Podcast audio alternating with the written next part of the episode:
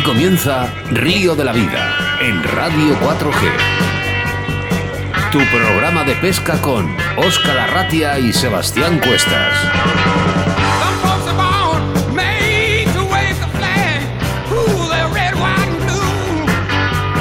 Saludos amigos y bienvenidos, bienvenidas a tu programa de pesca en directo. Y es que cada día sumamos más oyentes a esta gran familia llamada Río de la Vida, donde nos concentramos todos los jueves entre las 7 y las 8 de la tarde, como cada jueves, 16 de mayo del año 2019. Programa que como todos quedará grabado en nuestro podcast. Reciban un cordial saludo de quien os habla, Óscar Arratia, acompañado como no de mi compañero y amigo Sebastián Cuestas. Hola Sebas. Hola amigos, hola Óscar. ¿Estáis preparados para que empiece un programa más de Río de la Vida. Venga, sacar vuestras cañas, vuestros carretes y embarquémonos en una jornada de pesca radiofónica. Como siempre digo, acomodaros bien, subir el volumen de vuestra radio y prepararos para disfrutar de vuestra afición. Sintonizar bien la frecuencia porque comienza Oscar Río de la Vida.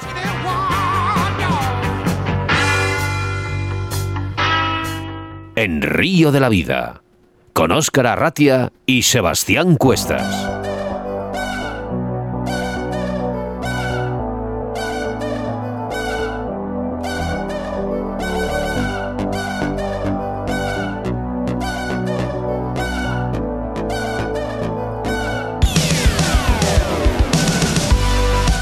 Al comenzar hablaremos de la situación de embalses y caudales, siempre haciendo referencia a vuestras dudas y vuestros mensajes que nos hacéis llegar al 681072297. Así nos lo hacía saber María de Astorga, que nos pedía información sobre el río Esla, donde Sebastián Cuestas además nos contará muchos datos curiosos sobre este dicho río.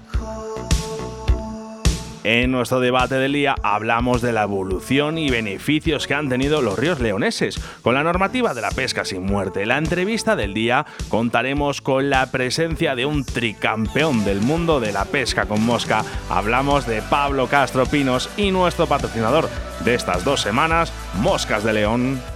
Este programa de Río de la Vida no podría ser posible sin nuestros colaboradores. Y como es habitual, en cada programa tenemos a uno en especial. Y es que estamos hablando de moscasdeleón.es. Su fuerte es la pluma de gallo de león, tanto de riñón como de colgadera y riñonada, que selecciona regularmente visitando los criadores del Valle de Curueño. Además, en su web podrás encontrar su colección de moscas y ninfas, nacidas y probadas en los ríos de León. Toda una garantía de éxito. Puedes localizarles a través de su página web www.moscasdeleon.es, su correo electrónico info arroba moscasdeleon.com o su teléfono y también el WhatsApp 699 164 227.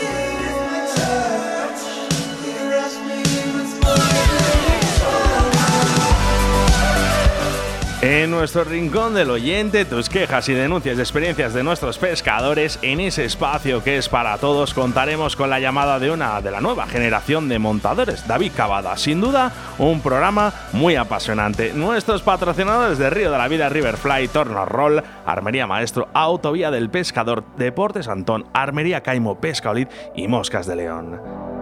Ya sabes que hacemos nuestro programa en directo, además es el único programa en directo de pesca a través de la radio y que nos puedes enviar tus mensajes al 681072297, WhatsApps que leeremos todos como siempre después de la entrevista. Si quieres escuchar todos los programas de Río de la Vida, solo tienes que agregarnos y suscribirte a nuestro canal de Ivos, que además es totalmente gratuito. Búscanos por Río de la Vida y podrás escuchar todos los programas desde nuestros inicios.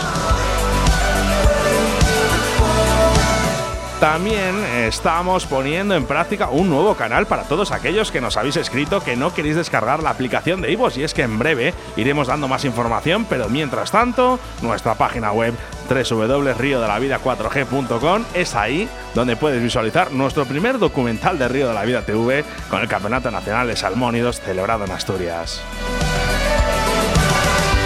Qué bonita es nuestra página, ¿no, Oscar? Pues sí, eh, ¿qué vamos a decir nosotros, Sebas?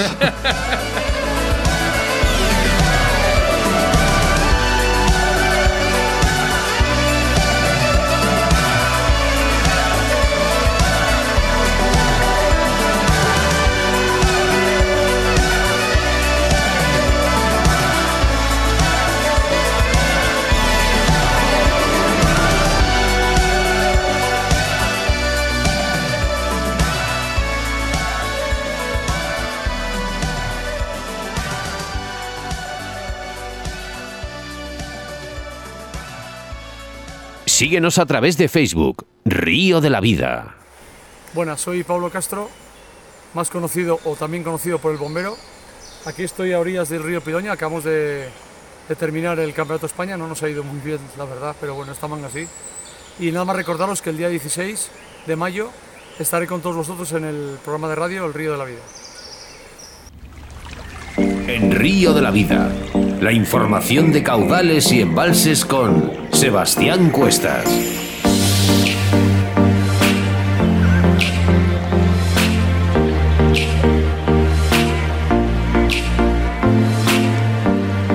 En nuestra sección de embalses y caudales hablamos de los orígenes del río Esla, el río más largo de España que no desemboca en el mar. En la cartografía actual y en la nomenclatura oficial de los ríos, el Esla viene a nacer cercano al puerto de Tarna, divisoria de Asturias y León en el sector oriental de la cordillera cantábrica, muy cercano a las fuentes del Porma leonés o el Nalón asturiano, es decir, un lugar predilecto para el nacimiento de grandes ríos. Y es que la región leonesa es cuna y tierra de grandes masas fluviales. En nuestras montañas nacen ríos que si no fuera por ellos, algunos de los denominados grandes ríos españoles como son el Miño y el Duero apenas llegarían con la mitad de agua con la que llegan cuando donan sus aguas al famoso Atlántico. El Sil por el oeste y el Esla por el este forman un cinturón donde brota todo lo leonés. Dos corrientes de aguas que a decir de los paisanos que lo habitan, llevan más aguas que los ríos donde donan sus aguas. El Sil lleva el agua y el Miño la fama, dicen los del Bierzo, y es que no les falta nada de razón. El Esla, el río que va dedicado a esta sección de embalses y caudales, es, como he dicho antes, el río más largo que no desemboca en el mar, sino al Duero, que no es río menor, pero que se hace río grande y entra en Portugal formando los arribes del Duero, por la innegable aportación del agua del Esla, nuestro Esla, ese que se gesta en miles de arroyos en los alledos de Riaño y que emprende un viaje de 287 kilómetros hasta los confines de la provincia de Zamora, donde con incluso más caudal que el Duero pierde para siempre su nombre tras haber recogido multitud de ríos como el Órbigo, el Porma, el Tera, el Cea o el Bernesga, todo un titán fluvial es el padre Esla, el río que dio nombre a León antes de llamarse León y que aún lo sigue dando a la región hermana de Asturias.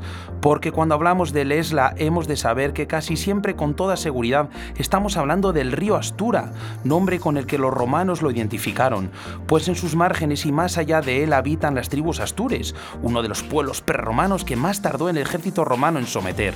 Un río en definitiva lleno de historia y geografía, un gigante de la orografía leonesa que junto al Sil han sido capaces de aglutinar en su cauce el resto de las aguas leonesas, que no son pocas, a excepción del Dobra, el Cares y el Sella, vertientes todos estos al mar o a otros ríos cantábricos.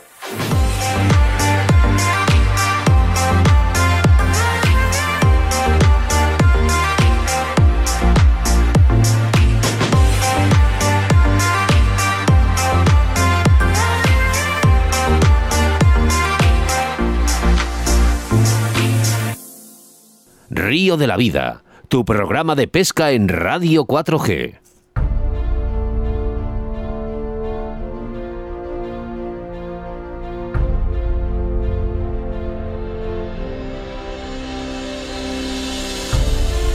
Gracias, Sebas, por la información de caudales y embalses que nos preparas todas las semanas al comenzar el programa. Recordarte que si necesitas información de tu embalse o caudal, solo tienes que hacérnoslo saber a través de nuestro WhatsApp en el 681 07 22 97. En el anterior programa hablamos con el maestro de la pesca desde embarcación, Carlos Marín, y la importancia de la pesca sin muerte. Hoy queremos hacer hincapié a León, ya que es la provincia con más tramos libres sin muerte para la pesca de salmónidos. La pesca sin muerte resulta, resulta una práctica cada vez más extendida entre los aficionados, especialmente los de mosca seca. Además, y de cara al turismo, parece conveniente reservar determinados tramos de río a lo largo de todos sus cauces trucheros para practicar este deporte con ciertas garantías de éxito. Por otro lado, el visitante se conforma con la foto de una buena captura que será devuelta al agua, bien sea por convicción o por el complejo que pueda resultar conservar y transportar el pescado. De este modo, los tramos libres sin muerte se han ido creando año tras año prácticamente en todos los ríos y son, junto con los vedados, una forma de mantener las poblaciones trucheras, garantizando así la reproducción natural. Esto al menos sobre el papel, ya que en la práctica estos tramos pueden ser esquilmados tanto por el furtivismo como por los cormoranes, tal y como viene sucediendo en el Esla. Normalmente, la longitud del tramo no es muy grande, casi siempre inferior a lo de los ocatados. En algunos ríos de montaña, como en el Alto Esla, sí tienen varios kilómetros, pero hay que darse cuenta que son cauces muy estrechos y que admiten, por tanto, pocos pescadores. Las excepciones a esta norma de 2 o como mucho 3 kilómetros, además de los ya mencionados, son el Esla con 9 kilómetros y un cauce ancho, y también el Valcarce de cauce medio con igual longitud entre los dos tramos por encima y por debajo del Coto de Pereje.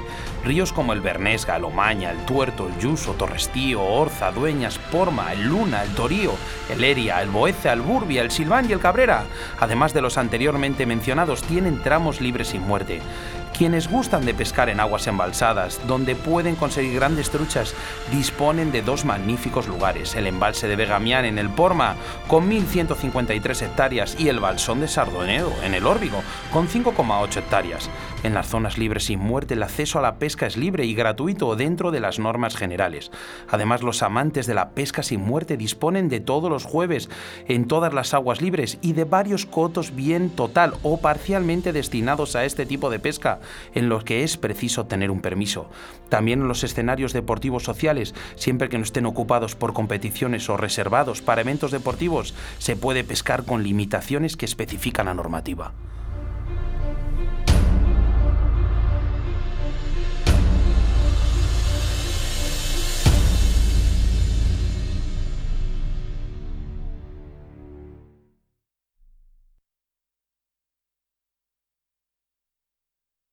Río de la Vida, tu programa de pesca en Radio 4G.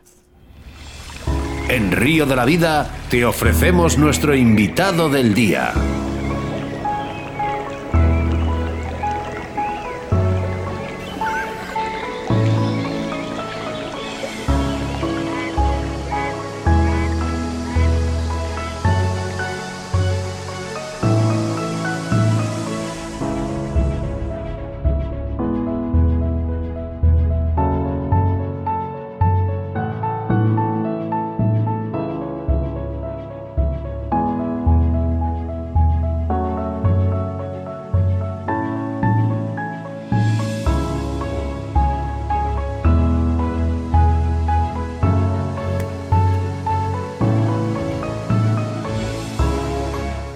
Contamos con la presencia del tricampeón del mundo, Pablo Castro Pinos. Hola Pablo, bienvenido a Río de la Vida y vamos a intentar que pases un buen rato con nosotros en los micrófonos de Radio 4G.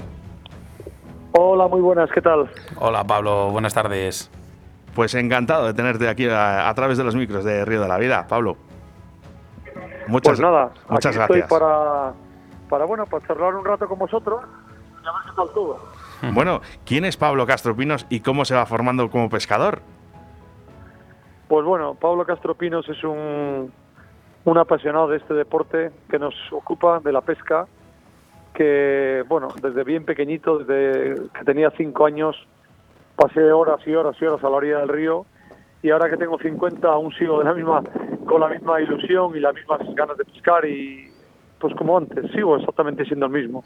Sí, bueno, la gente lo que pasa es dice, Pablo Castro Pinos, joder, una máquina pescando, ¿no? Pero bueno, eh, siempre habrá tener unos inicios. Sí, hombre, a ver, eh, esto como todo.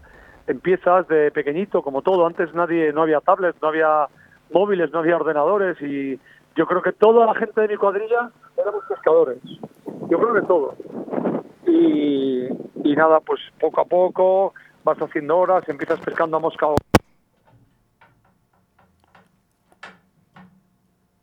Pablo, bueno, pues se nos ha perdido la comunicación. Se nos ha perdido. Vamos a intentar volver otra vez a contactar con él. Río de la Vida, tu programa de pesca en Radio 4G. En Río de la Vida te ofrecemos nuestro invitado del día.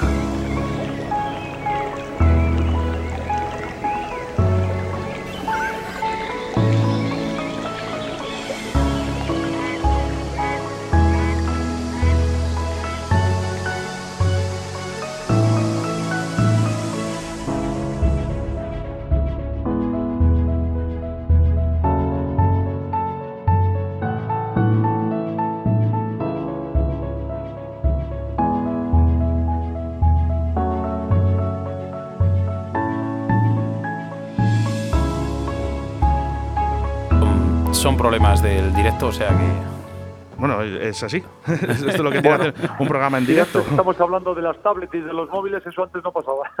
ya te digo, el cara a cara con esto no pasaba.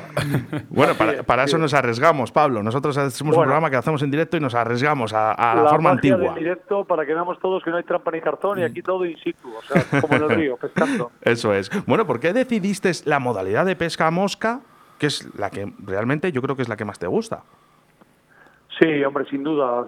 Eh, a ver, no es, no quiero desmerecer a nadie, pero es, parece como es que es la evolución lógica del pescador, ¿no? Empieza todo el mundo, empezamos pescando a lance, con las cucharillas, con spinning, pescando peces pequeños, con chorizo, como cuando era un pequeño, que nos, nos, poníamos un poco chorizo en el anzuelo, de cualquier manera, con lombrices, melucas, como decíamos en mi pueblo, pero bueno, al final la evolución lógica era pescar a mosca, porque veías por el río de aquella hace muchos años, fíjate, veía pescar a gente moviendo eh, la línea, esa plasticidad y pensabas que era una forma de pescar mágica que te daba más capturas, pero bueno, luego la realidad es que, que no es así, o sea que hay muchas formas de pescar, hay muchas formas de matar un gato, como digo siempre, y esto es uno más, lo que es que creo que es un poquito más dinámica y bueno, a mí personalmente me parece la más deportiva de todas y la que más me llena, evidentemente. Sí, la verdad que mucha gente habla que es la única manera de, dar más oportunidad al pez de defenderse y disfrutar un poco más lo que es el, la competición con el cara a cara con el pez, ¿no? Con la pesca mosca lo que tiene es que mm, no creo ni que sea ni más efectiva ni menos que otro tipo de técnicas. Lo que, lo que pasa es que lo que notas es que tienes que estar mucho más encima de los peces. Es más trepidante el momento de pescar. Tú con spinning puedes coger peces realmente muy lejos. Sin embargo, con mosca ¿sabes? Tienes que estar siempre muy cerquita del pez, donde la estrategia, la forma de moverte por el río, la forma de colocarte respecto al pez es muy importante y no, vamos, como decimos la gente que sabemos un poquito de río, solo un poco, nada más colocar, nada más ver cómo se coloca alguna gente y ya te das cuenta de que se sabe mucho o sabe poco de pesca pero bueno, que realmente, realmente es mucho más complicado de lo que parece. Pablo, la gente sabe de sobra que eres un gran pescador, ya no solo por verte pescar, sino por todos los títulos que tienes a tus espaldas. Pero ¿por qué decidiste empezar a competir? Bueno, pues esto en, pesca, eh, bueno, la gente que me conoce de antes lo he contado muchas veces. Eh, yo fui remero, estuve 10 años de mi vida en el País Vasco y realmente yo era un competidor potencial en todo, o sea, yo competía, eh, o sea, soy competidor en todo, yo creo que se nace así.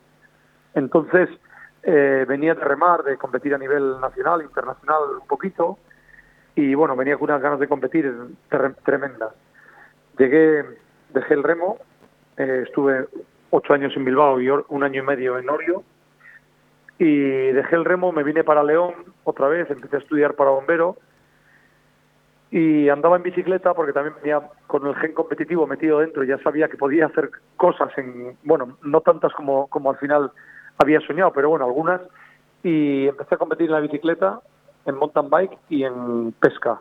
En pesca evidentemente era una persona absolutamente sin experiencia, con toda la pasión que tiene que tener un competidor o un pescador, y te das cuenta que para hacer algo tenía que dedicarme por uno de los dos deportes. Entonces decidí pues seguir pescando y compitiendo. La mejor forma de aprender en pesca es federarse en un club y luego a través del club pues ya vas viendo que, que todo el mundo que no es un tema de suerte, al final que hay es una evolución una evaluación y evolución continua y que realmente compitiendo se aprende muchísimo a pescar, muchísimo.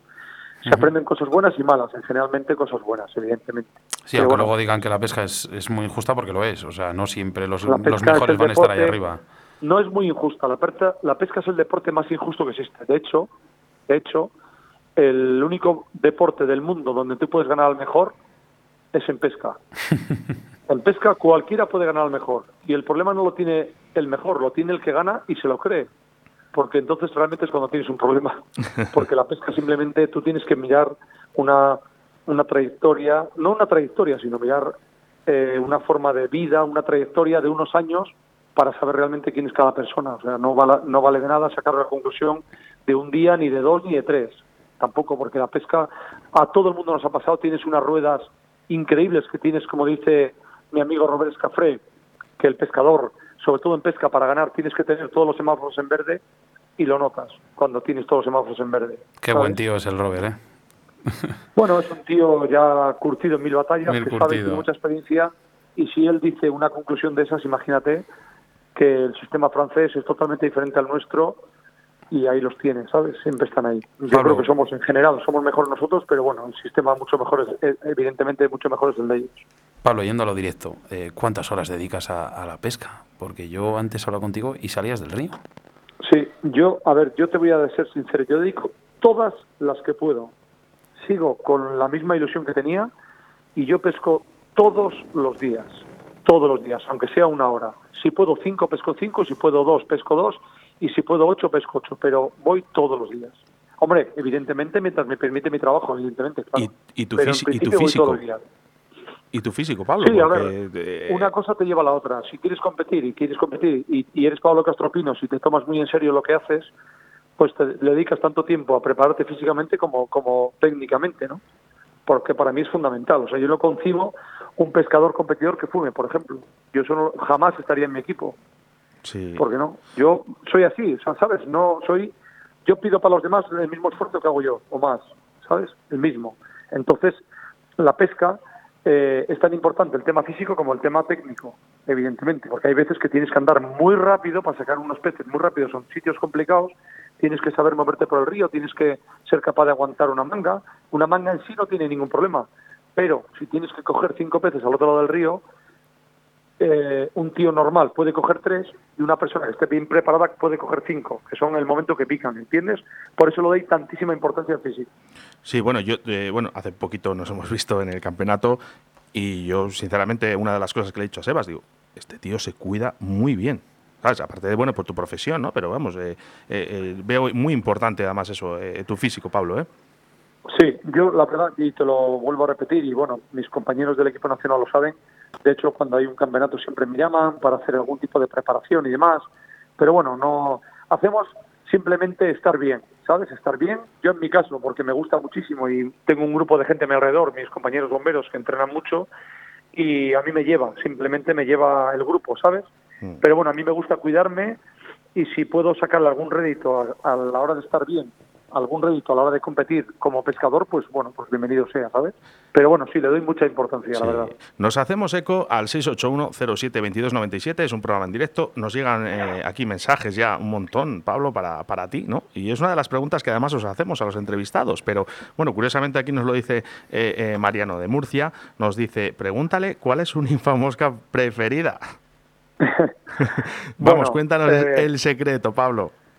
A ver, como decía antes, eh, hay mil formas de matar un gato. Cada vez vamos dándonos cuenta que, que la ninfa o la mosca son muy importantes, pero es más importante el pescador, ¿vale? En mosca, todo el mundo sabe que mi mosca favorita es una oreja libre, una de mis creaciones, como digo yo, pues, pues muy, muy, muy copiada por todo el mundo, porque pues, prácticamente me vale para todas las situaciones, en diferentes tamaños. Nunca te puedes quedar con una mosca concreta en un solo tamaño, ¿sabes lo que te quiero decir? Sí. pero bueno, sabemos de lo que hablo, vamos. Y en ninfa, pues simplemente desde que tenemos la culirroja, pues evidentemente con la culirroja es un todoterreno, es la llave inglesa de todas las ninfas, como digo yo. Y con eso pescarás, los demás pescarán y tú también, seguro. Bueno, esperemos que, que quede zanjado para, para Mariano. ¿eh? Pero que no los, que no nos escuche mucha gente porque es absolutamente secreto. Bueno, digo que ese tándem, ese tándem ha sido el que ha reventado el campeonato. Porque, vamos, mucha gente le ha dicho, ¿cuántas has cogido? Digo, pues ya he cogido casi todas con la culirroja o otro. Oye, con leo con pelo. Realmente es con lo que más se ha pescado en todo el campeonato. Sí, ya viene siendo algo habitual que es una Sobre todo mosca por ríos asturianos. una- o- sí, es una ninfa que es imbatible en casi todas las situaciones. Yo lo tengo muy claro. Eh, Pablo, ¿qué Pero les, bueno, qué les parece que como la lleva todo el mundo, pues parece que como que ya no funciona, ¿sabes? No, Y al final sigue siendo... Al final damos la, ruleta, damos la ruleta otra vez, ¿verdad, Pablo? Volvemos otra vez a lo mismo, al pelo. Al pelo, sí señor. ¿Qué les dirías como a dice esas... el refrán, donde hay pelo y alegría. Eso es. Y además nosotros siempre, siempre decimos, ¿qué les dirías a esas personas que nos están escuchando ahora mismo y les, les llegaría, le- quieren llegar a, a- a tu nivel, Pablo? Bueno, que es muy difícil, pero bueno, por lo menos que lo intenten. Bueno, lo primero es que sean... eh, ya sabes que la pesca despierta muchas pasiones, en mi caso muchas más. Que si pesco con feromonas, que si pesco con, Uf, eh, con bueno. dos cañas, que si pesco con todo, Podríamos llenar dos pesca- programas con eso. no pasa nada. La pesca, mira, una de las suertes de la pesca es que siempre tienes un control detrás de ti, ¿sabes? Entonces, es muy fácil decir mentiras o decir cosas, pero bueno, al final tienes un control que es el, el que certifica lo que estás haciendo, ¿sabes? Entonces no hay ningún problema. Pero bueno, al que quiera ser como yo, pues mira, siempre digo lo mismo. Es más, o sea, me encantaría que me reconocieran o que me recordaran por mejor persona que por pescador. Eso está claro. Tienes que ser siempre honesto. Siempre digo lo mismo. Según mides, te medirán, porque en la pesca al final despierta, ya te digo, saca lo más oscuro de mucha gente. Eh, es así, es triste, pero es así. Y nada, pues que se lo tomen como realmente como lo que es, un hobby. Siempre hay tres, hay una frase que siempre digo, primero familia, segundo trabajo, tercero todo lo demás. Cuando tú te saltas ese orden, al final vas a tener problemas, seguro. En alguno de los tres puntos vas a confundirte. O vas a tener yo problemas. siempre digo algo que cuando vayas a, vamos, por lo menos yo he tenido que corregir eso hace mucho tiempo, lo, bueno, lo intenté corregir, que cuando vayas a pescar estés más pendiente del que está al lado, de lo que, de, que de lo que haces tú, no vas a conseguir nada en la vida la pesca. Por supuesto, eso está claro. En pesca, sobre todo se ve en la pesca en lago. En la pesca en lago, que somos unos recién llegados, lo ves, ¿no? El que está más pendiente del lado que, que de lo tuyo mismo, al final estás muerto. Pero bueno, es, es bonito también por eso, porque te obliga a estar muy atento, máxima concentración, y luego te das cuenta de quién realmente tiene capacidad de concentración. Eh, Pablo, cambiando de, de tercio, en pocos meses tenéis el Mundial. ¿Cómo, Sí. ¿Cómo lleváis los preparativos? Bueno, pues mira, eh, soy de los que piensa que a un mundial no te preparas en un año, te preparas una vida entera, porque al final tienes que concentrar toda la sabiduría en tres horas de competición. Alguno piensa que por ser campeón de España, o por ser, bueno, digo campeón de España, por decir campeón de cualquier cosa, ya tienes derecho a ir a un mundial. Yo también lo pensaba. Y luego cuando estás ahí en varios mundiales, te das cuenta que realmente no sabes nada. Esto es exactamente igual que cuando acabas la carrera. Piensas que eres, un médico piensa que eres capaz al siguiente día de operar. Y es mentira el mundial, los preparativos lleva una vida entera. Al final, ahora hemos ganado porque se ha demostrado que hay un equipo muy fuerte de gente muy, muy, muy, muy competitiva, con muchísimos conocimientos, muy honesta, toda ella, y que todo junto, pues al final sale un resultado para un equipo. ¿Qué pasa? Que tarde o temprano tenía que salir un resultado para individual, como es el, el individual de Arcai y de mi amigo y hermano David Ferrera, al Sí. cual le mando un saludo desde aquí, evidentemente. Los preparativos, pues son siempre, es- es una vida entera, hasta mis amigos son pescadores, ¿sabes? O sea, es que es, cada día de mi vida respiro pesca y pienso en pesca y hago cosas de pesca. Es que es una vida entera, no es... eh, luego hay una preparación, preparación específica, porque este año hay tres mangas de lago, pues tendremos que pescar más en lago todavía, entrenar más en lago, sobre todo con truchas marrones, pero bueno, esto es una evaluación continua y esto es cada día pensando en el Mundial y en evolucionar y en minimizar fallos, evidentemente. Eh, Pablo, ahora ya, después de tres mundiales en cuatro, en cuatro años, no podéis decir que vais a intentar hacer el mejor papel posible. Sois claros favoritos a, a ganarlo, vamos, o ganarlo o estar en el podio. Eh, ¿Qué os lleva Bueno. siempre al estar ahí al máximo nivel? Porque dices, bueno, Mira, pues, somos un grupo de gente que yo para mí es absolutamente injusto todo lo que nos está pasando, en muchos casos, porque se nos mide todo con lupa, ¿sabes? De hecho, piensas que por un campeonato que te sale mal, no que te sale mal, que no tienes el campeonato, no tienes la vuelta para pescar y ya te están midiendo, eh, te gané. Bueno, pues vale, pues has ganado. Si contamos todos los que te he ganado yo, pues imagínate, ¿sabes? Es una forma de hablar. Es así. Pero bueno, eh, no tenemos nada que demostrar, y, y mucho menos como conjunto. Cada año son dos pescadores nuevos, el equipo, el bloque sigue siendo el mismo y muy, muy, muy, muy fuerte. Y encima, la ventaja de esto es que ahora realmente los, el grupo somos realmente amigos. Antes no pasaba así, era un grupo bastante heterogéneo.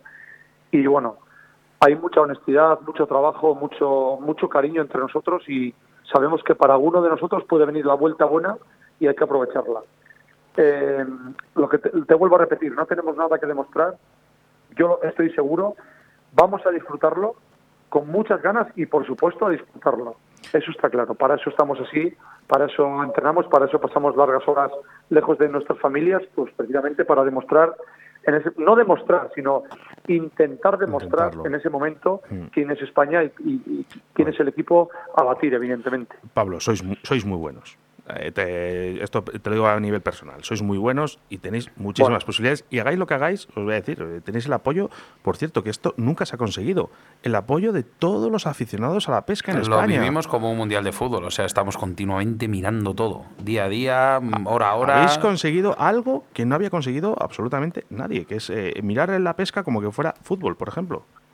Ya, bueno, pues, pues Y es no gracias, sé, a, y gracias vosotros, ¿eh, Pablo? Me hace mucha ilusión que la pesca ahora esté puesta, eh, que nos lleguen felicitaciones de mucha gente, menos de las menos a mí en mi caso menos de, quien tiene que venir pero bueno ya no espero nada de nadie de hecho ya yo soy asturiano y encantado además pero bueno que sí bueno me alegro mucho veo que hay mucho seguimiento por las redes sociales que hay mucha actividad cuando estamos allí en algunos casos habrá cariño en otros envidia en otros yo que sé qué pues un poco un poco de todo para como en todos lados Sí, hombre, para bien o para mal, nos quieren por una cosa y nos odian por la misma. Entonces, eso quiere decir que algo estamos haciendo bien. bueno, oye, Pablo, ¿cuál es tu, eh, tu punto fuerte en la competición de, la pesca? Aparte del físico, ¿eh? Aparte del físico, que es muy importante. ya lo hemos hablado. Mira, mira, sin dudarlo, sin dudarlo, después de muchos años, desde el año, en el, en el año 2001 gané mi primer campeonato, en el año 2001, y desde entonces sigo ganando. Sin duda, sin duda, sin duda, mi punto fuerte es la constancia y nunca jamás abandonar, jamás. Hasta que no me echan del río yo no salgo. ¿Sabes? O sea, es una forma de, vida, es una forma de, afrontar la competición. El año que tuve la mala suerte en Santa Marina, que veníamos de el año 2015, que veníamos de ser campeones del mundo, descendí, pasé de ser el favorito, para que veamos lo que es la pesca, pasé de ser el favorito a descender en mi, en mi propio río, con mis propias truchas, donde yo era, sin dudarlo, el favorito para mucha gente. O sea, para que veamos lo que es la pesca, nadie se puede juzgar por un día, a nadie, ni por dos, ¿sabes? O sea, ni por dos. Entonces, mi punto fuerte, sin dudarlo, es que me tomo esto como lo que es, un hobby, pero con muchísima pasión, con mucho cariño, cada día y en cada cosa que hago que tiene que ver con la pesca. Ese es mi punto fuerte. Si te, si te quieres referir, os queréis referir a, a seca, a ninfa, un pescador no puede tener nunca un punto débil, no un punto fuerte, sino un punto débil. Realmente, donde es difícil pescar, y eso lo hemos hablado mil veces, esa seca, no ninfa. Y ahora dirá mucha gente, ¡hala! Lo que está diciendo el bombero. Digo, pues sí, porque a seca sabe muy poca gente pescar. Se caería mucha gente. de arriba, ¿no? Sí, claro, claro, por supuesto. De hecho, de hecho, hay muchos, muchas leyendas urbanas y muchos mitos que se caen cuando vas a los mundiales, cuando te hablan de que hay que los mundiales, que la ninfa, porque la ninfa, porque la ninfa, muchos mundiales, muchos, muchos mundiales de los que hemos ido y los que nos ha ido bien, las mangas críticas o las partes críticas se ganan a seca. Pescando muy, muy bien a seca, que hay muy poca gente en España que sepa pescar a seca. Muy poca gente. En todas las situaciones, ¿eh? No, ¿Sabes? Cuando hablo de pescar, hablo de, englobando en general lo que es la pesca seca, no ver una tucha cebarse y tirarle por encima, ¿sabes? Sí, no, lo que es leer un poco el diferentes.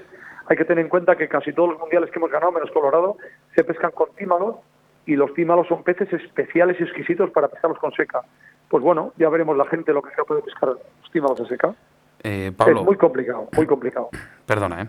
Nada, eh, hemos, estado, hemos estado hablando antes en, en, una sección que hacemos Oscar y yo en el debate de la pesca sin muerte, cómo ha ido mejorando lo que es en la región de León y, el boom que, que, está creando ahora, que de aquí a unos años será eh, posiblemente destino mundial por delante de, muchas zonas del mundo. Sí, sí, pienso, lo mismo, en, todas las en todas las entrevistas hablamos de, esta pesca sin muerte. ¿Por qué es irreversiblemente necesaria para la pesca? ¿Qué les dirías a todas aquellas personas que, que no están de acuerdo con esto? ¿Cómo les intentarías convencer? Bueno, a ver, es que es muy complicado, ¿sabes? Al final, el, yo también maté muchos peces, hice mucho daño al río. Al final yo era un, depredador y toda la vida lo fui desde Tú y todos, eh, Pablo, yo también. aprendiendo, pero es una evolución lógica. Nadie necesita los peces para comer y mucho menos para enseñar, que es lo que le gusta a la gente. la mayor parte de la gente, de los pescadores con muerte que conozco, no les gusta matar, les gusta enseñar luego el pez, la captura. Y de hecho, pues bueno, no puedes decir, decir nada. Yo siempre digo lo mismo. O sea, como mínimo, como mínimo, yo pido que se respete la ley. Eso es lo mínimo. ¿Sabes? A la hora de, con muerte o sin muerte. Yo no voy a ir nunca en contra ni a promulgar, ni soy un, un pescador ni una persona que opine de una forma extrema. Eso es un convencimiento y al final es la evolución lógica de no matar los peces, porque los peces acaban. Es así de sencillo. En mi pueblo, en Villores de Órbigo, a cual, a cual, al cual amo pues, pues con toda mi, mi, alma, eh, hay un AREC y al principio del año hay truchas y cuando acaba el año ya no hay truchas. O sea, si alguien no lo quiere ver, pues viene conmigo y, lo, y ya lo ve. Comprueba perfectamente los beneficios de la pesca con muerte o sin muerte. Es muy fácil de ver. Es simplemente la gente que vaya para el río lo va, lo va a poder comprobar. Que es la evolución lógica y la que nos lleva a todos a ser conservacionistas, a mimar a los peces, a respetarlos y a, y a tratarlos con todo el cariño del mundo, dentro del el daño que le hacemos y que no dejamos de tocar las narices a un pez que está tranquilamente en el agua final pues bueno, con, con molestarlo un rato yo creo que ya es suficiente. ¿Cuántas veces has ido un tramo y has sacado una trucha y digo, anda, mira, si esta la he cogido hace poco o hace unos días o... ¿Qué, qué- a ti no te, no te produce ese placer de decir, mira, he vuelto a coger la misma trucha? A todos, a todos nos produce un placer increíble ver truchas comiendo en superficie, ver el comportamiento de truchas tranquilas, ver el río con peces, con nutrias, con garzas que no molestan eso, porque a la- casualmente, casualmente los que más hablan de, de que hay garzas o nutrias por el río son la gente que pesca con muerte. Les molestan las garzas, o sea, eso como si como si la garza no pudiera tener su cupo de peces, ¿sabes? O la nutria que estaban antes que nosotros. Pero bueno, evidentemente cuando coges una trucha, el momento de soltar un pez, de verlo marchar libremente, no en competición, que en competición estás a otra cosa, pero un día por pesca, hoy mismamente por puro placer, ¿sabes? Coger un pez y soltarlo, verlo que, que marcha libremente después del susto que le has pegado, para mí produce un placer increíble y pienso que aquel que no lo haya hecho, el primer día que lo haga, va a intentar como que se le escapa al pez, va, va- va a entender cómo se le ha escapado al pez, pero al final va a entender que, que produce una- un placer y una satisfacción enorme y difícil de, de- de conseguir con una captura, cuando matas el pez, evidentemente. ¿Qué razón tienes? Eh, Pablo, nos encantaría estar contigo horas y horas porque, bueno, si hay que hablar de pesca, que sea contigo, ¿eh? que eres un experto y, bueno, yo por lo menos, eh, y Sebas, nos ha encantado la entrevista, corta, eso sí, bueno, pero ya sabes que el tiempo de la radio es esto es lo que tenemos. yo solo soy un, un pescador, un gozador de la vida, disfruto cada día de mi pasión, eh, bueno, porque puedo, ¿sabes? Porque puedo, o sea, no hago ningún daño a nadie. Y nada, muchísimas gracias a vosotros, me he encontrado muy a gusto y nada, espero que os haya gustado la entrevista a vosotros y a todo el mundo. Bueno, ya sabes que nos veremos dentro de poco y en los micros también. Cuando queráis, aquí estaré para contaros o para deciros cualquier cosa que me preguntéis. Muchas gracias, Un Pablo. placer, Pablo. A vosotros, muchas gracias. Los pescadores son más de corrientes, pero nosotros somos más de autovía. En Autovía A62, salida 102, la autovía del pescador. Con más de 350 metros de exposición, visita nuestro museo de carfishing y depredadores. Asesoramiento personalizado por profesionales. Salidas de pesca en agua dulce y salada para la pesca de atún y bonito con los campeones del mundo del mar Cantábrico en julio, agosto y septiembre. El 19 de mayo, nuestro primer aniversario, la autovía del pescador en Cubillas de Santa Marta. 690 77 74 93. En Río de la Vida, con Óscar Arratia. La Autovía del Pescador, nuestro patrocinador, celebra su gran aniversario en su gran evento en el embalse de Ricoballo. Podrás conseguir grandes premios siempre de la mano de la Autovía del Pescador. Esa tienda estrena su primer evento con un buen surtido de las primeras marcas del mercado como Normar, Hart entre otras. Así que ya sabéis, el 19 de mayo tenéis una cita en el embalse de Ricoballo con la colaboración de Río de la Vida. La inscripción son 15 euros que incluyen comida, bebida, regalo y un número para sorteo que se celebra entre todos los participantes a pie de río. La pesca podrá ser desde orilla, desde orilla, pato, kayak, barca, de todo menos motor a gasolina. Si quieres participar, todavía estás a tiempo, no dudes en llamar al 690 77 7493 o al 983 48 20 35.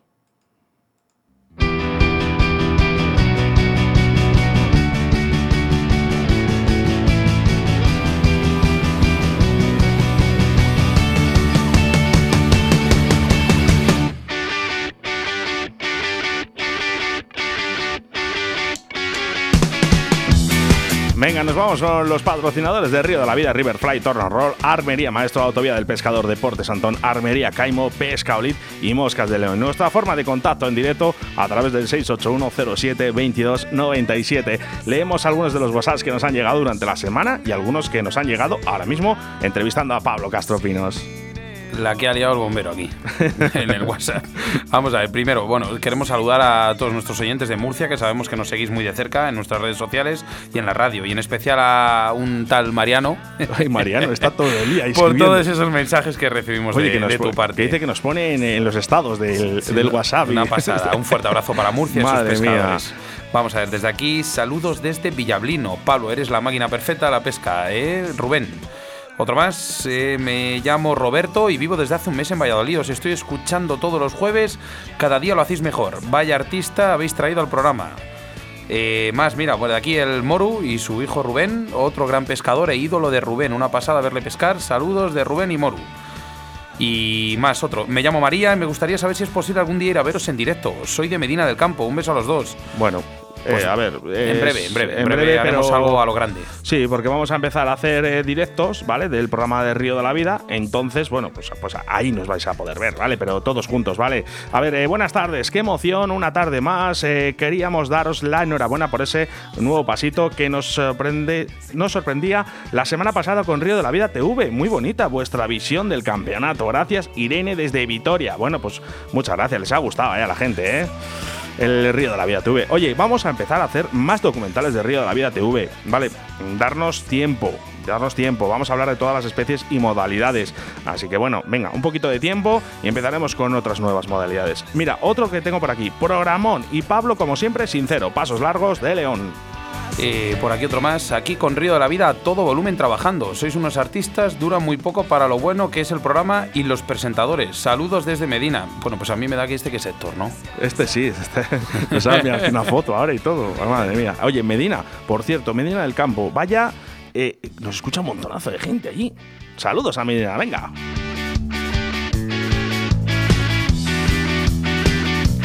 Ya sabes que si quieres participar en el 681072297, vuestros mensajes en directo para Río de la Vida. Hoy ha sido poner esta música en el programa y de golpe la escuchan 40 principales. Eh, ah, sí, ay madre, lo están copiando. Saludos desde Montana, en USA. Me ha encantado su programa. Estaré con mi pareja en España pescando la próxima semana. Me llamo Sonia y mi pareja Jimmy, conocido como el dragón. Bueno, pues eh, saludos. Además, un número súper largo, ¿no? Ahí. Sí, es un número larguísimo. Venga, muchas gracias y saludos para USA y para Estados Unidos.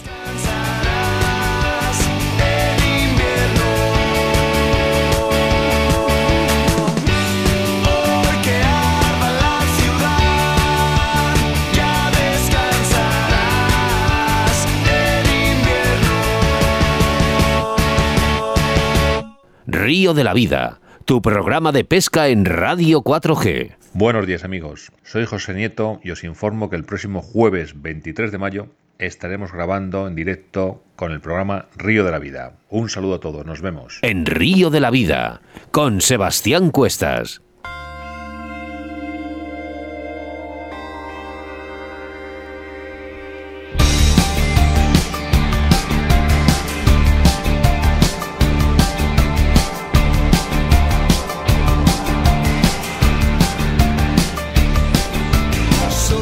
Como en todos nuestros programas anunciamos nuestro invitado del día del próximo Río de la Vida y es que el jueves 23 de mayo tendremos a José Nieto Fernández, instructor de pesca galardonado este año con el premio de Fly Fisher International. José nos hablará sobre este último título conseguido y de sus primeros pasos de pesca en el río que lo vio crecer, el, el río Tera. No os perdáis el próximo programa de Río de la Vida. Además, queremos recordaros que estamos sorteando un lote de productos de nuestro patrocinador, Oscar, ¿no? Moscas de León. Pues sí, Sebastián, eh, estamos sorteando otro lote de productos de nuestro patrocinador Moscas de León. Este gran lote que nos dejará indiferente, no dejará indiferente a nadie, a aquellos o grandes o principiantes montadores con pelo de corzo, CDC salvaje, 10 clases de dubbing diferentes y con las mejores bobinas de Guterman para que montes con calidad con los mejores materiales de tus moscas. ¿Quieres entrar en el sorteo? Es totalmente gratuito y para todos los oyentes. Entra en nuestra página de Facebook, busca el lote de productos de Moscas de León, dar a me gusta, comentar y compartir en tu muro. Así de fácil poder ser un premiado más de Río de la Vida. Este programa de Río de la Vida no podría ser posible sin nuestros colabora- colaboradores, como has dicho Oscar, y es que estamos hablando de moscasdeleón.es. Su fuerte es la pluma de gallo de león, tanto de riñón como de colgadera y riñonada, que selecciona regularmente visitando a los criadores del Valle de Curueño. Además, en su web podrás encontrar su colección de moscas, de ninfas, nacidas y probadas en los ríos de León, toda una garantía de éxito. Puedes localizarles a través de su página web, www.moscasdeleon.es, su correo electrónico info arroba moscasdeleon.com o su teléfono y también WhatsApp 699 164 227. Río de la vida 4G arroba gmail.com. Nuestro correo siempre importante para la sección que viene a continuación en el rincón del oyente. En ese espacio que es para todos, hoy hablamos con David Cavada, un montador de última generación que nos va a contar algunos de sus secretos para el montaje de nuestras moscas y conseguir esos grandes peces. Contactamos con él telefónicamente y enseguida estamos con todos vosotros.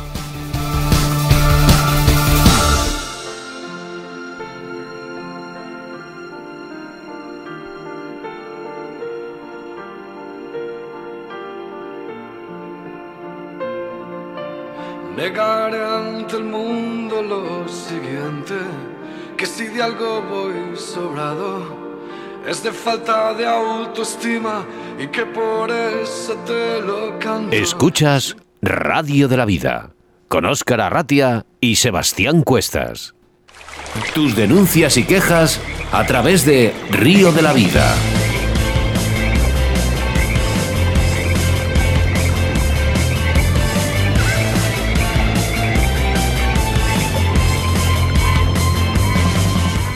Hoy en nuestro rincón del oyente contamos con la presencia de David Cavada, un segoviano pescador, montador de ninfas, moscas y perdigones. Hola David.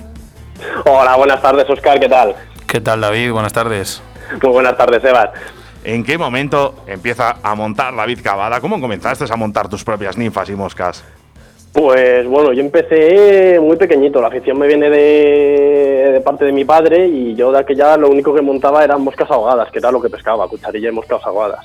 El tema de los perdigones y las secas pues viene desde hace tres años, no hace, no hace mucho, la verdad que relativamente poco hace que monto perdigones y ninfas.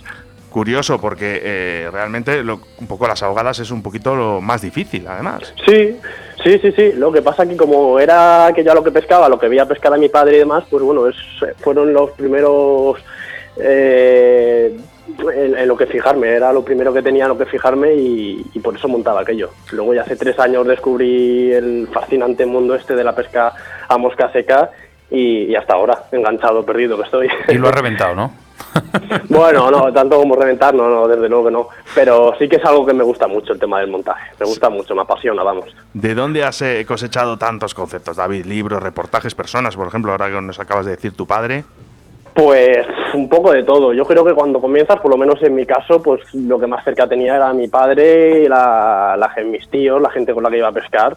Y luego, según vas creciendo, pues bueno, amistades, vas leyendo libros también, revistas que caen en tus manos, eh, reportajes.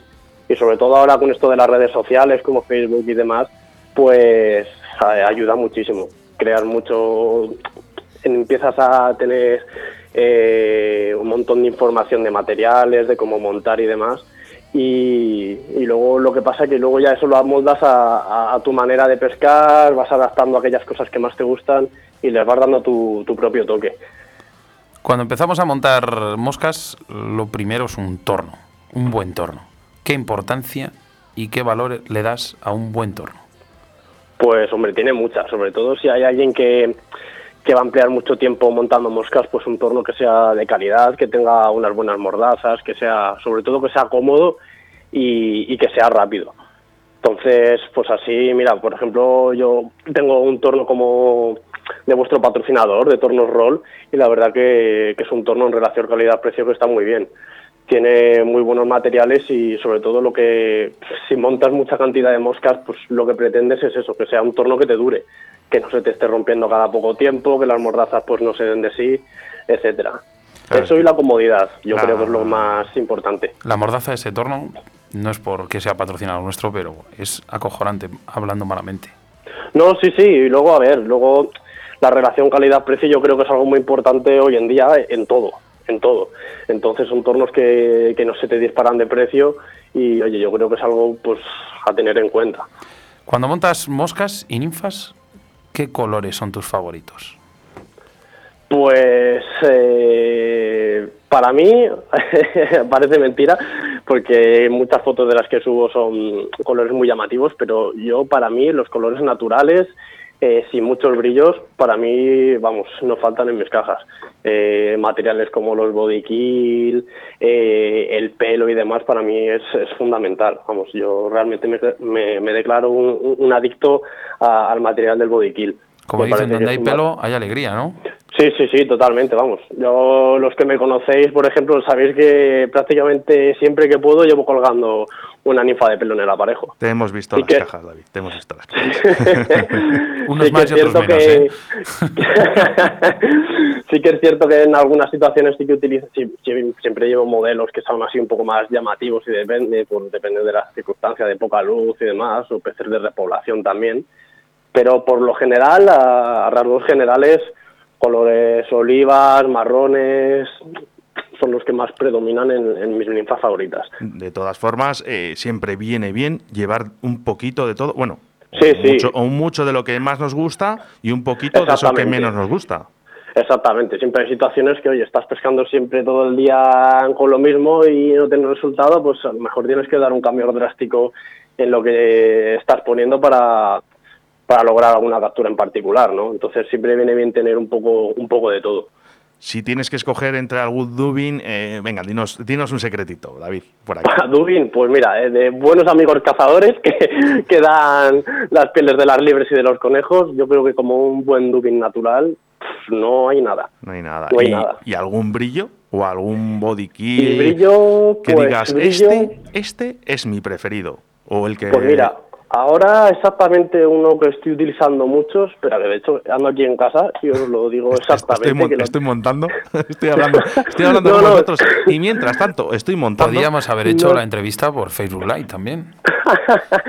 no estoy montando, pero mira, es un, bueno, ahora mismo no tengo la referencia, es un body kill perlado de, de Riverfly, que es el color Rust, pero con destellos gasolinas. No tengo ahora mismo la- el número de la etiqueta, pero es el, sé que es el color Rust, porque es el que le, le pido a Ricardo a, a montones, y es con destellos gasolina, y es un, ese junto con otro perlado, que es gasolina también, es lo que más utilizo así de brillo. ese, ese es el que montas así con un fondo negro. Exactamente. Te he pillado. que le da así un, un tono un poco más verde azulón al contraste con el con el negro y así de perdigones llamativos son los utilizo bastantes Oye, mientras estamos haciendo la entrevista, podías hacer algún perdigoncito, ¿vale? Y, y- y lo sorteamos.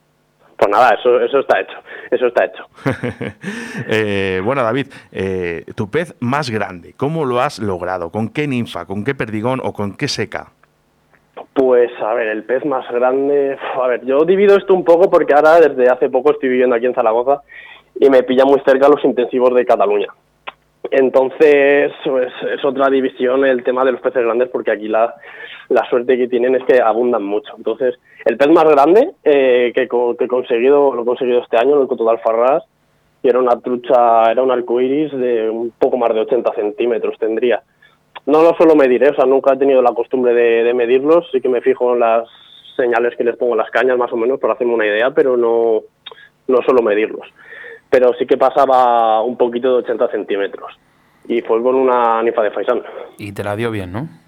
Uf, horror- horroroso, horroroso. De esas experiencias que no quieres que vuelvan a pasar porque es La horroroso. vuelves a ver y pasas de ella. Sí, sí, sí, totalmente. A veces te, te planteas si, si merece la pena tirar a un pez de ese, de ese calibre o no. Entre todas esas horas que echas de montaje en el torno, Sí. me supongo que tendrás algún tipo de anzuelo favorito, porque sí que es verdad que muchas veces pecamos de anzuelos finos porque nos abren, Sí. pero otras veces también les necesitamos. Sí, yo por lo general, siempre que puedo, anzuelo fino, el más finito que, que haya. Por lo general. ¿Qué pasa? Que, por ejemplo, ahora que estoy pescando mucho en estos sitios que, que os comento, es un suicidio ir con ese tipo de anzuelos. Un anzuelo reforzado es fundamental si no quieres perder la mitad de los peces que te pican. Entonces, pero por lo general, para la mayoría de los ríos que suelen tener capturas, o sea, que suelen tener ejemplares no excesivamente grandes, un anzuelo fino que, que clave bien, para mí es, vamos, fundamental. Por lo y, menos no para sea, mí, ¿eh? y que no sea muy rígido también, ¿no? Exactamente.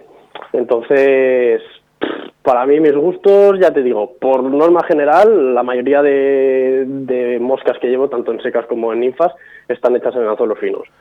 Que me voy a sitios de este tipo, de este porte, como los que hay en Alfarras, por ejemplo, ya monto en otro tipo de anzuelos. Pero eso ya es algo más porque sea lo que voy. O sea, que tienes Pero una caja aparte y solo para farras. Eh, para Alfarras, sí, Bueno, prácticamente sí, farras y hay- inglés también, porque inglés también. Exactamente, para, para peces grandes. Los modelos, la verdad es que no, no los varío mucho de, de perdigones y de ninfas. Sí que es cierto que en esta trucha de repoblación pues puedes utilizar otro tipo de, de señuelos, ovejitas y demás, pero en tema ninfas de pelo y demás, que es lo que más suelo utilizar también, eh, son los mismos, lo que pasa que el anzuelo es un poco más, más resistente. Mira, David, nos hacemos eco en el 681-07-2297, ¿no? Y nos preguntan por aquí eh, la presión que ejerces en el anzuelo en el torno. Pues la presión que ejerzo, pues lo suficientemente, o sea, la presión suficiente para que el anzuelo no se mueva, pero con mucho cuidado de no apretarlo en exceso. Yo creo que a todos nos ha pasado que, muchas veces apretamos mucho el torno y, cuando terminamos de hacer la mosca o incluso mientras estamos montando, el anzuelo fino se nos parte o se nos dobla o incluso el, pescando ya eh, con una trucha vemos que el anzuelo está totalmente doblado con un pez que no ha sido de que no es de gran porte. Entonces te das cuenta de que algo puede ser por, por parte del anzuelo también, evidentemente, pero la manipulación a la hora de montar yo creo que es muy importante también, no dañar los anzuelos. ¿Qué consejo le podrías dar a, toda esta gente que le gustaría llegar a, digamos, a ese, más que a tu nivel de montaje, a esa facilidad de montaje que tienes? Pues yo creo que eso en parte te viene, es decir, las ganas, porque a mí es algo que, me apasiona. Ahora que no tengo tanto tiempo, pues no, eh, monto a, matacaballo y, y, no puedo disfrutar tanto del montaje como, como me gusta. Pero sobre todo que, le echen ganas, que le echen ganas y, que no se obsesionen tampoco con materiales como me ha pasado a mí muchas veces, que cuando empiezas venga a hacer modelos y modelos y a buscar y a gastarte dinero en materiales cuando en el fondo lo suyo es tener unos cuantos modelos que creas que te funcionan, en los que tengas confianza y a partir de ahí pues hacer, hacer y hacer no perder la cabeza en buscar mm, materiales mágicos porque es que al final no, los, no, existen. Eh, David, digo, el, el, gato te ayuda. Sí, sí. el, gato, el gato me ayuda a perder bastante pasta en materiales. se, me tienen las plumas. Se vuelven locos, ¿eh? Uh, mira, he perdido un FaceTime desde que tengo a la gatina aquí que ni no te puedes hacer una idea. La de plumas de paisán que he perdido. Madre mía. Bueno, David, pues nada, oye, eh, darte las gracias por estar en los micrófonos de Río de la Vida. Nada, muchas gracias a vosotros, oye. Explicarnos eh, tus experiencias como montador, porque además, bueno, nos has dicho varios truquitos, ¿no? Que a la gente que empieza a montar, incluso a la gente que lleva montando mucho tiempo, seguramente ha salido de, de dudas. Oye, pues encantado, oye, de poder ayudar a quien sea, ya lo sabes. Pues todo un placer aquí tenerte en, vamos, más que en los estudios, en los micrófonos de Radio 4G. Pues muchas gracias, chicos. Muchas gracias. Un abrazo, David. Nos vemos en el río. Adiós. Un abrazo. Hasta luego. Adiós. Buenos días amigos, soy José Nieto y os informo que el próximo jueves 23 de mayo estaremos grabando en directo con el programa Río de la Vida. Un saludo a todos, nos vemos. Desde Río la Vida queremos recordaros que estéis muy muy atentos a nuestro próximo programa del 23 de mayo, y es que tendremos a José Nieto Fernández, instructor de pesca y galardonado este año con el premio de Fly Fisher International. José nos hablará sobre este último título conseguido y de sus primeros pasos de pesca en el río que lo vio crecer, el río Tera. No os perdáis el próximo programa de Río de la Vida. Queremos decir que todo este esfuerzo y dedicación a nuestro río de la vida no sería posible sin nuestros colaboradores, y es que hoy tenemos a uno en especial. Hablamos de moscasdeleón.es. Su fuerte es la pluma de gallo de león, tanto de riñón como de colgadera y riñonada, que selecciona regularmente visitando a los criadores del Valle de Curueño. Además, en su web podrás encontrar su colección de moscas y ninfas nacidas y probadas en los ríos de León, toda una garantía de éxito. Puedes localizarles a través de su página web www.moscasdeleón.es, su correo electrónico info arroba moscasdeleón.com o llamándoles a su teléfono, su teléfono y también WhatsApp 699 164 227. Síguenos a través de Facebook, Río de la Vida.